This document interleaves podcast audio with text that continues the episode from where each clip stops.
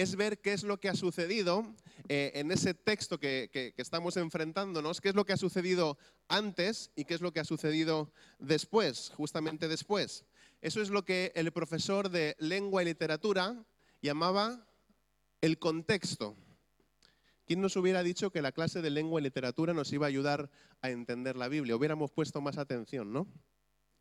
Pero ahí estamos, debemos observar qué es lo que está sucediendo eh, justo antes y justo después de ese texto o de ese pasaje difícil y entonces vamos a encontrar la llave que nos va a ayudar a desbloquear el secreto que ahí se encuentra, el secreto de lo que está pasando. Así que si nos fijamos en Lucas capítulo 9, vamos a ver que es un pasaje, un capítulo que está lleno de subidas y bajadas, de altibajos.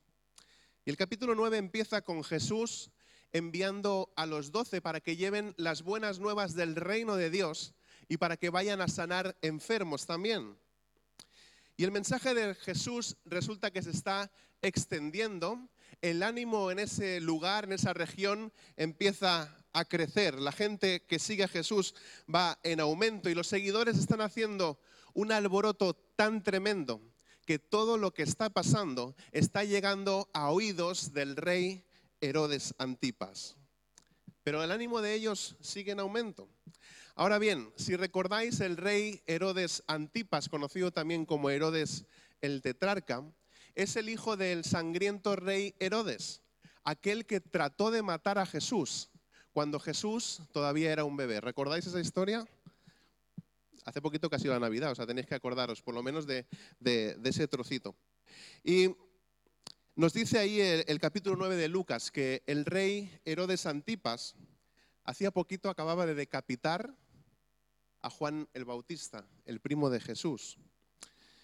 Y fijaos que de repente el estado de ánimo de los discípulos, de los seguidores, de esa multitud que seguía a Jesús, empieza a decaer, porque nos dice ahora el capítulo 9 que el rey Herodes Antipas está buscando a Jesús.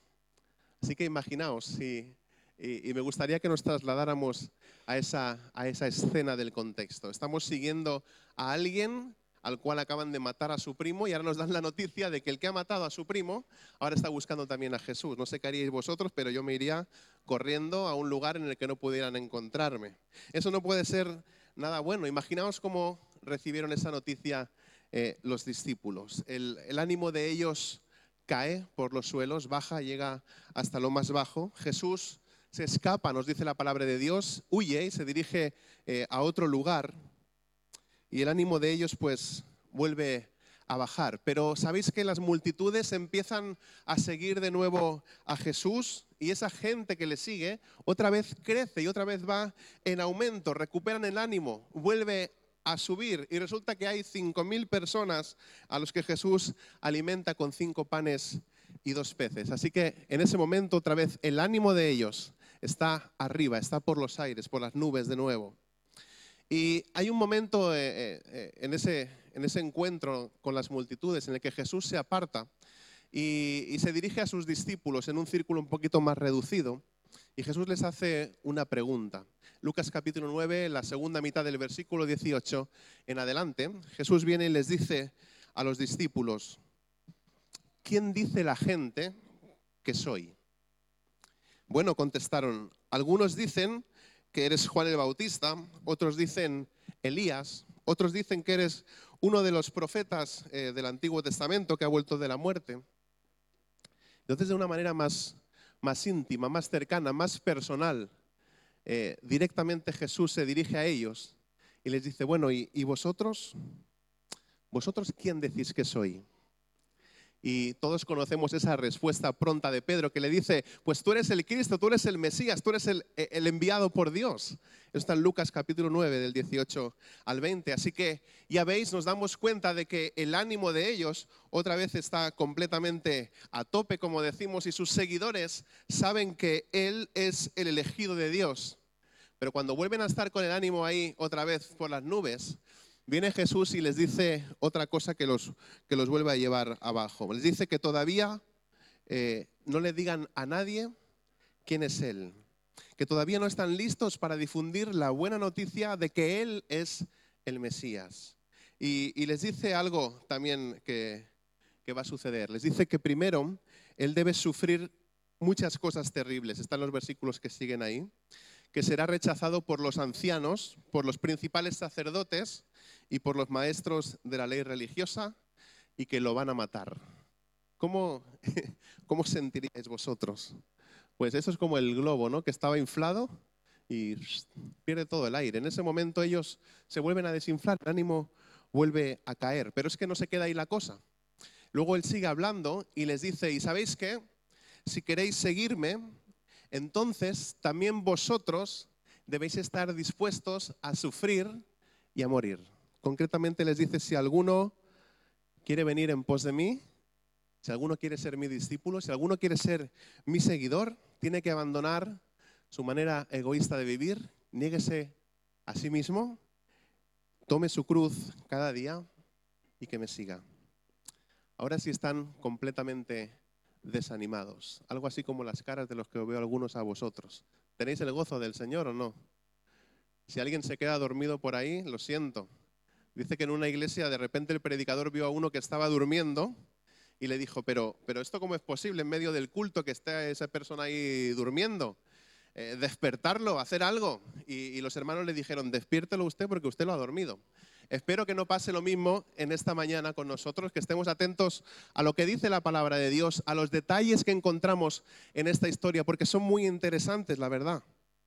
Y fijaos que todas esas variaciones, todos esos altibajos, esas subidas y bajadas, todas se encuentran en el capítulo 9 de Lucas. Concretamente todo eso ese contexto se encuentra en la primera mitad del capítulo 9 de Lucas. En realidad, como os decía, es una gran cantidad de subidas y, bajadas algo, salvajes. Y ahora que eh, tenemos el contexto, nos vamos a, dirigir hacia esta historia extraña de la transfiguración. Vamos a, leer juntos la palabra de Dios, empezando en Lucas capítulo 9, versículo 28. Vamos a, a escuchar qué es lo que nos dice. Eh, cerca de ocho días después, Jesús llevó a Pedro, a Juan y a Santiago a una montaña para, para orar.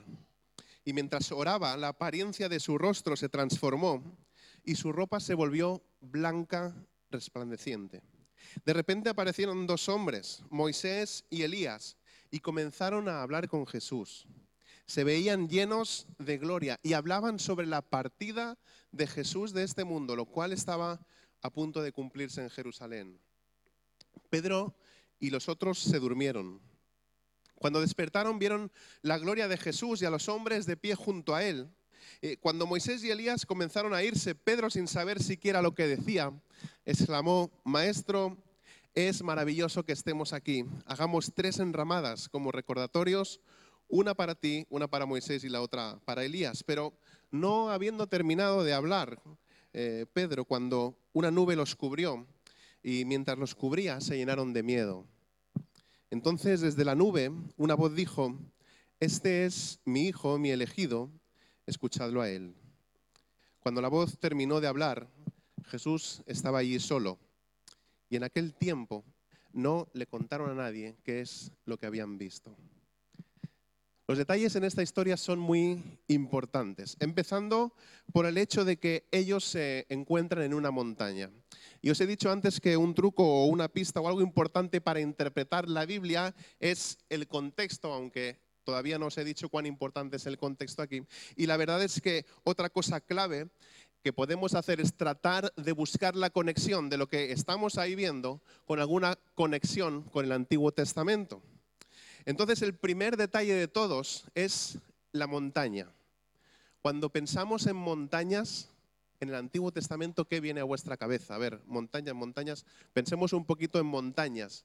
¿Qué, nos viene a la cabeza cuando pensamos en montañas? ¿Qué nos viene eh, a la memoria de algo importante que haya sucedido en el Antiguo Testamento en una montaña?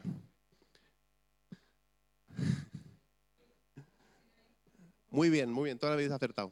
Es que no se oye desde aquí mucho, pero estoy seguro de que, de que os ha venido a, diferentes situaciones. La verdad es que eh, Moisés se encontró con Dios en el monte Sinaí. ¿Cuántos habíais dicho eso? Un montón, ¿no? De gente, perfecto. Eh, eh, y, ahí es que en ese momento Dios le da los diez mandamientos a Moisés en esa montaña. Luego el profeta Elías también se reúne con Dios en una montaña llamado el monte Horeb. Y luego también está la montaña en el centro de Jerusalén, es el lugar en el que Dios da órdenes de que ahí debe ser construido el templo. Muy bien, entonces las montañas son lugares donde podemos entender o ver que Dios se encontraba con la gente, que tenía encuentros con la gente. Me gusta, me gusta mucho esa imagen, me gusta mucho eso. No sé cuántos de vosotros os gusta eh, ir a, la montaña, pero el año pasado eh, Dulce, mi esposa, y yo tuvimos la oportunidad de ir con unos, amigos al Cungos de Monrevey. No sé cuántos conocéis ese lugar. Es un lugar que precioso, yo no lo conocía. Está entre, entre Lleida y Huesca, un lugar precioso, como os digo. Eh, y estuvimos allí en ese lugar haciendo trekking y hiking. ¿Cómo os habéis quedado? Tonterías ¿no? que nos, de los americanos. Estuvimos caminando por la montaña, dando un paseo por allí, ¿verdad? Y, en ese lugar al que pudimos ir tan alto y, y, ver la creación del Señor, nos, nos, detuvimos en la parte más alta. Por eso es que me veis más delgado, porque el año pasado estuve subiendo esa montaña. Y en ese lugar, hermanos y hermanas, os digo que cuando uno llega a uno de esos lugares tan altos, y no sé cuántos habéis tenido la misma eh, oportunidad o sensación que nosotros, de que cuando estás en un lugar tan alto, un lugar calmado, un que tú te puedes detener de las cosas de tu día a día y te puedes poner a pensar en alguna canción del Señor que te llega, en algún texto, en algún pasaje, cuando tú te pones a contemplar la creación del Señor, parece que la línea que divide el cielo y la tierra en ese momento se hace un poquito más estrecha, ¿no? No sé cuántos habéis tenido, como os digo, esa, esa sensación.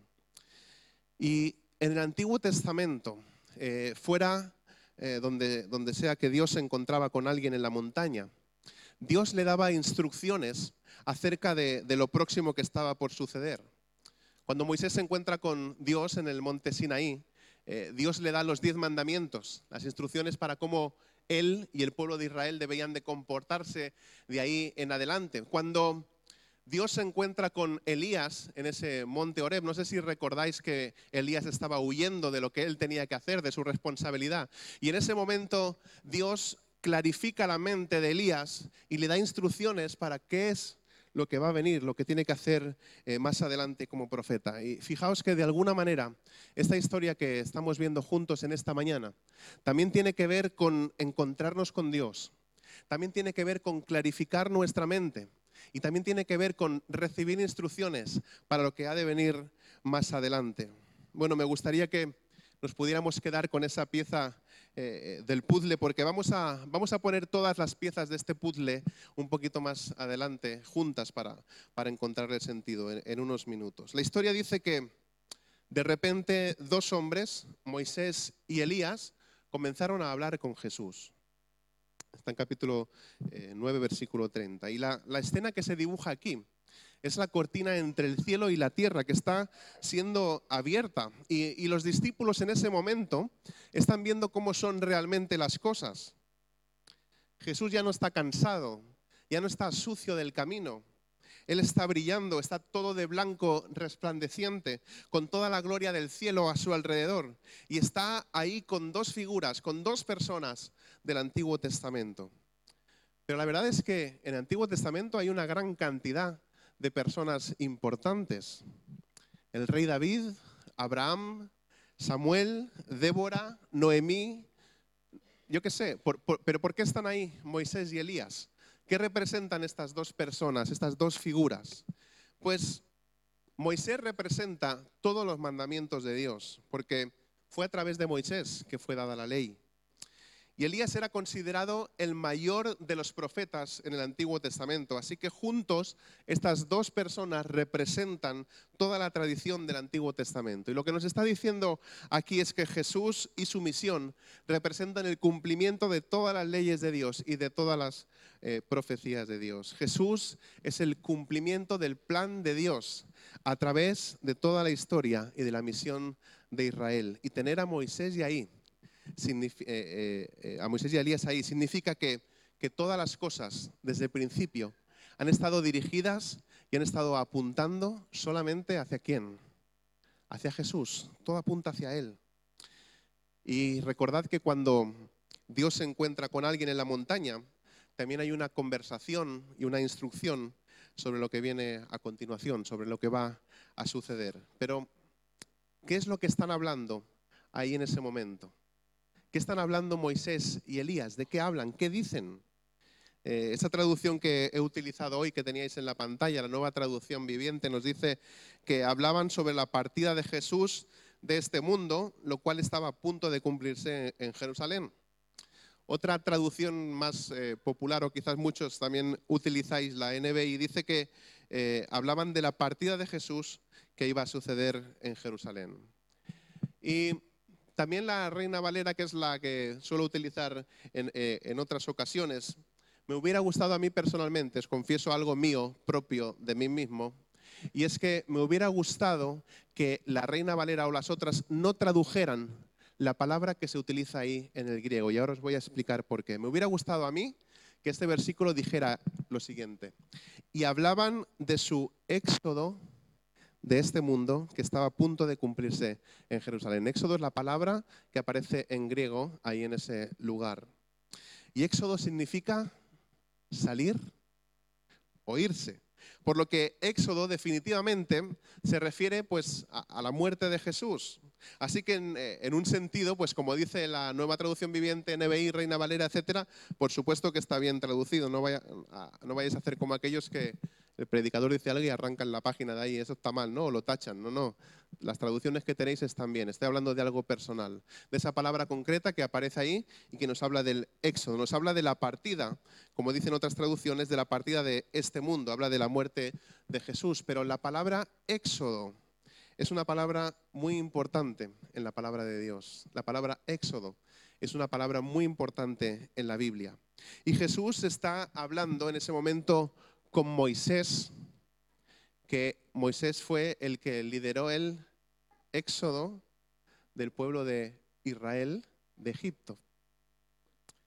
Me estáis mirando con cara de no me entero. Ves al grano. ¿Qué es lo que quieres decir, Pablo, con todo esto? Bueno, ya vamos a empezar a poner todas estas piezas eh, eh, juntas. Tenemos una gran cantidad de piezas. ¿eh? tenemos el contexto de la historia con todas esas subidas y bajadas Luego todos esos detalles de la historia que aparecen en el Antiguo Testamento, la montaña o el monte Moisés, Elías, el Éxodo. Vamos a poner cada una de estas piezas en su lugar, empezando por la última. Al igual que en la historia del Éxodo en el Antiguo Testamento, eh, en la que Dios sacó al pueblo de la esclavitud en Egipto para un nuevo futuro, la muerte de Jesús será un nuevo éxodo, un nuevo comienzo, una nueva salida. Esa es la pieza eh, número uno. Y recordáis que Moisés y Elías representan eh, que Jesús es la culminación de toda la misión de Israel en el Antiguo Testamento, pues a través de lo que está por suceder, Dios va a romper el poder del mal y completar la misión de Israel para salvar este mundo. Esa es la pieza número dos.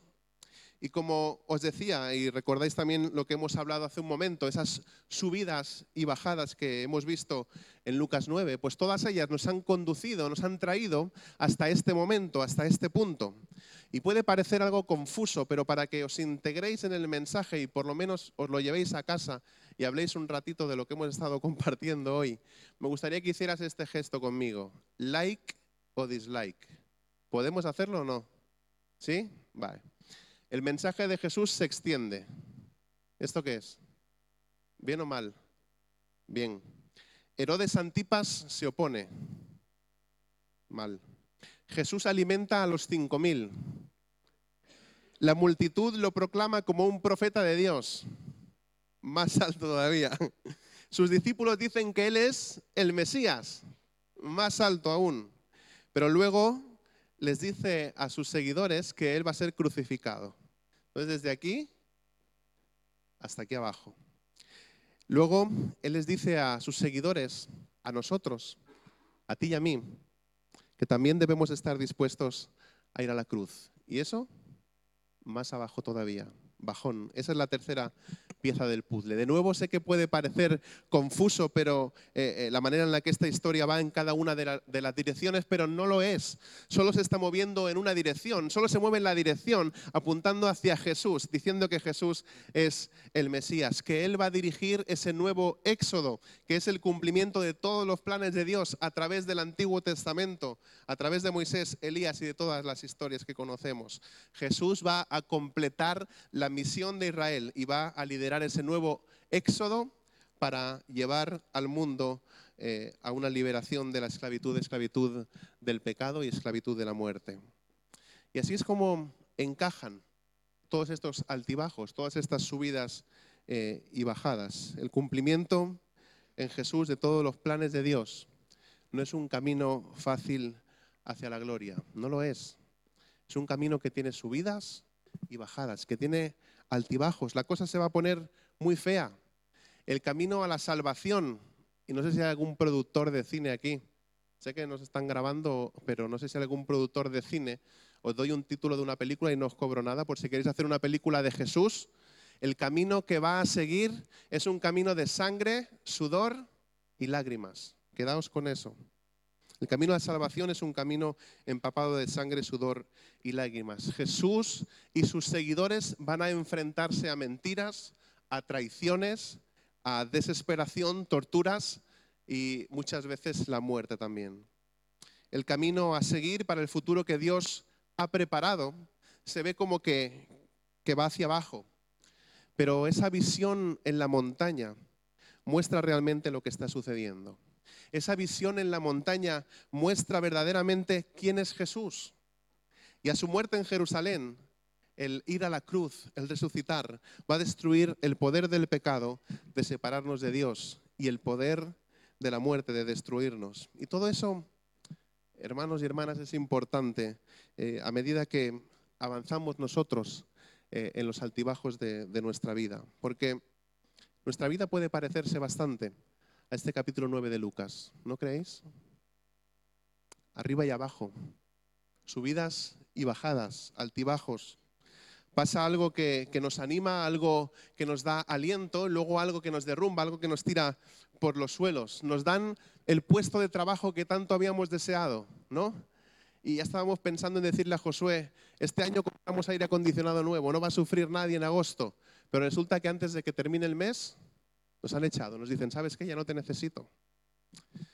Otro día estamos orando y cuando oramos sentimos la presencia de Dios tan real que nos parece que la pudiéramos tocar, que Jesús, que Dios está ahí mismo con nosotros en la habitación en la que estamos orando o con los hermanos, etc. Y otro día estamos en ese mismo lugar orando y nos da la sensación de que la oración no ha pasado del techo, que no ha salido de esas cuatro paredes.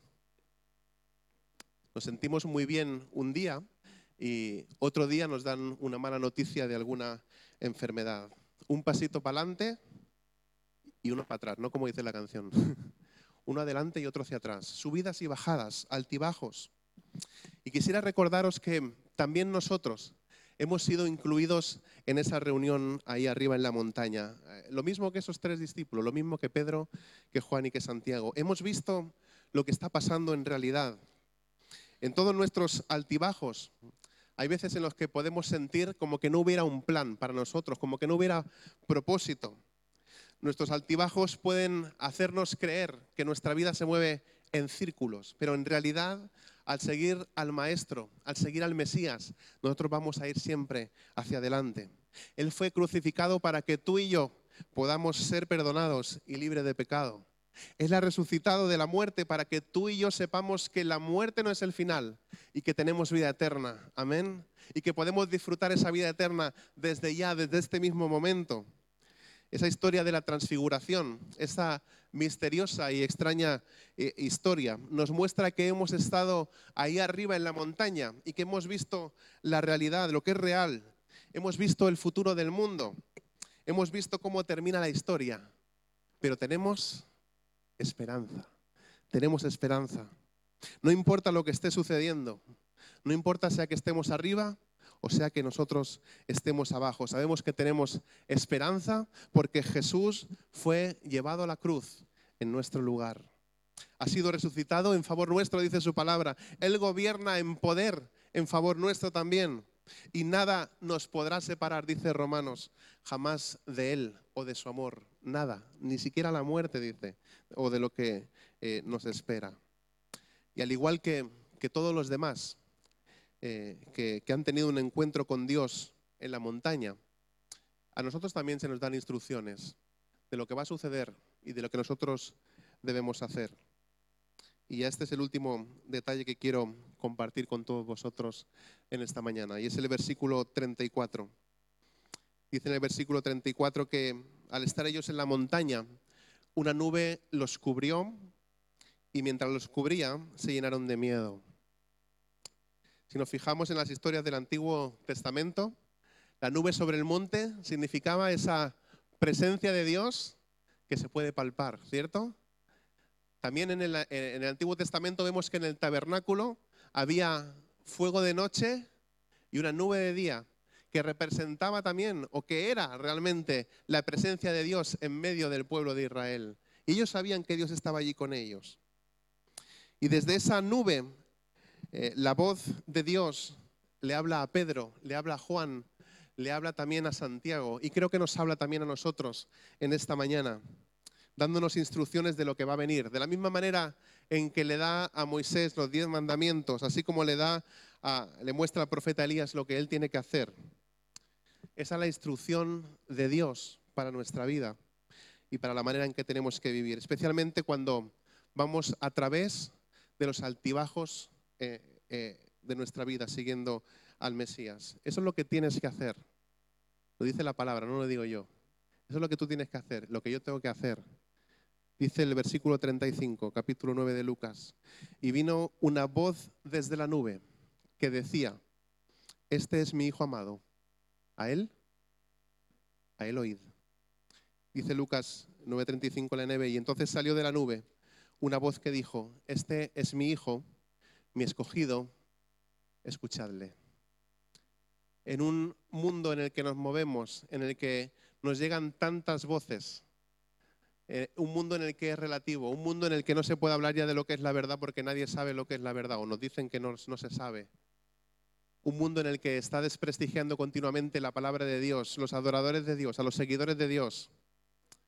Un mundo en el que está lleno de altibajos, de subidas y bajadas. Un mundo en el que sufrimos y en el que días estamos bien y otros estamos sufriendo. En todo esto, la instrucción de Dios para nuestra vida es, este es mi hijo, a él oíd si queremos saber cuál es la voluntad de Dios. Muchas veces me dicen, pastor, ¿cuál es la voluntad de Dios para mi vida?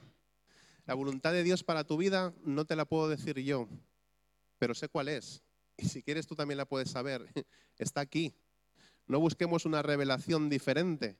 En la palabra de Dios está su voluntad. Me dicen, ¿qué hago? Pues empieza haciendo la voluntad de Dios que ya conoces, que está aquí en esta palabra, en su Biblia, en la palabra que Él nos ha dado y que la tenemos escrita, ¿verdad? Así que ese es mi consejo, mi deseo para mí mismo y para cada uno de nosotros en esta mañana. Si queremos escuchar la voz de Dios, aquí debemos acudir.